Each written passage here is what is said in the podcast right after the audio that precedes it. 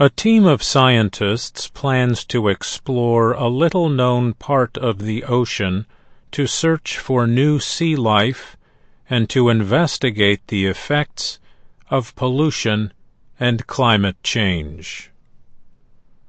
The scientists will enter what they call the midnight zone of the Indian Ocean.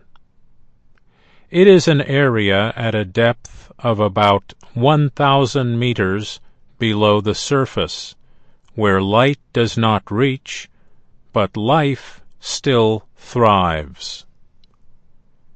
The project is expected to begin on March 16th and to last about five weeks. The scientists aim to explore huge underwater mountains also known as seamounts.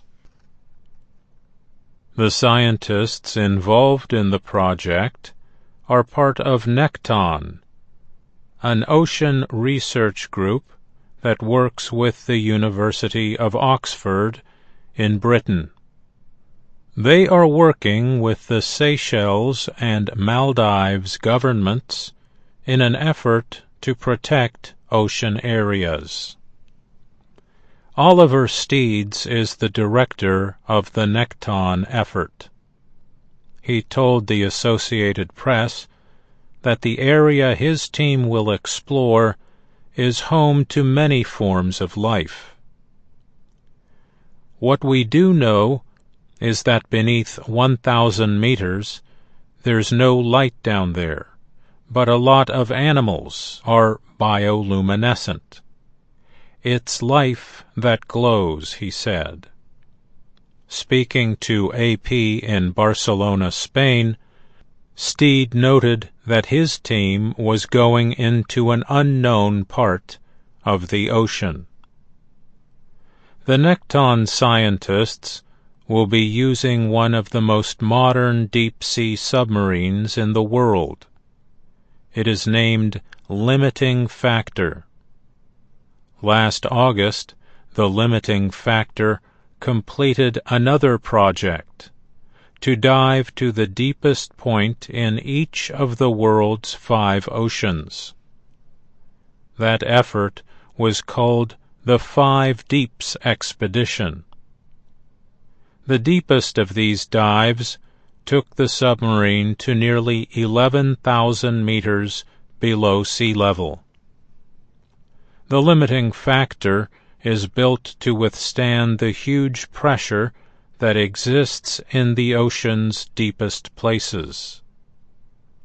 The compartment for the crew of two people is surrounded by titanium nine centimeters thick. The submarine also carries enough emergency oxygen for up to 96 hours. Robert McCallum is the leader of the expedition. He said vehicles that can dive deep into the ocean are rare. The scientists will use sensors and mapping technology to identify new species and landforms deep beneath the sea. But they also want to observe the effects humans have on the deep sea environment. They will be trying to measure the presence of plastic pollution and possible effects of climate change.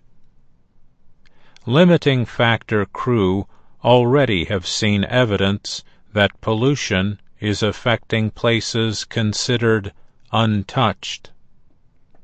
In May, they saw a plastic bag at the bottom of the Mariana Trench, the deepest point in the world's oceans. Dan Laffoley is a marine expert for the International Union for Conservation of Nature, a group based in Switzerland. He said exploration of the Earth's living space is extremely important. He added, over 90% of that living space is in the ocean, and most of that ocean is unexplored.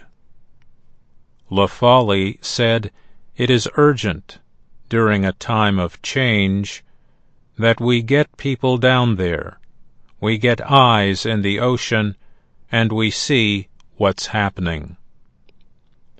The Nekton scientists will combine their observations with an earlier study of the deep Indian Ocean last year. They plan to present their findings in 2022. I'm Mario Ritter, Jr.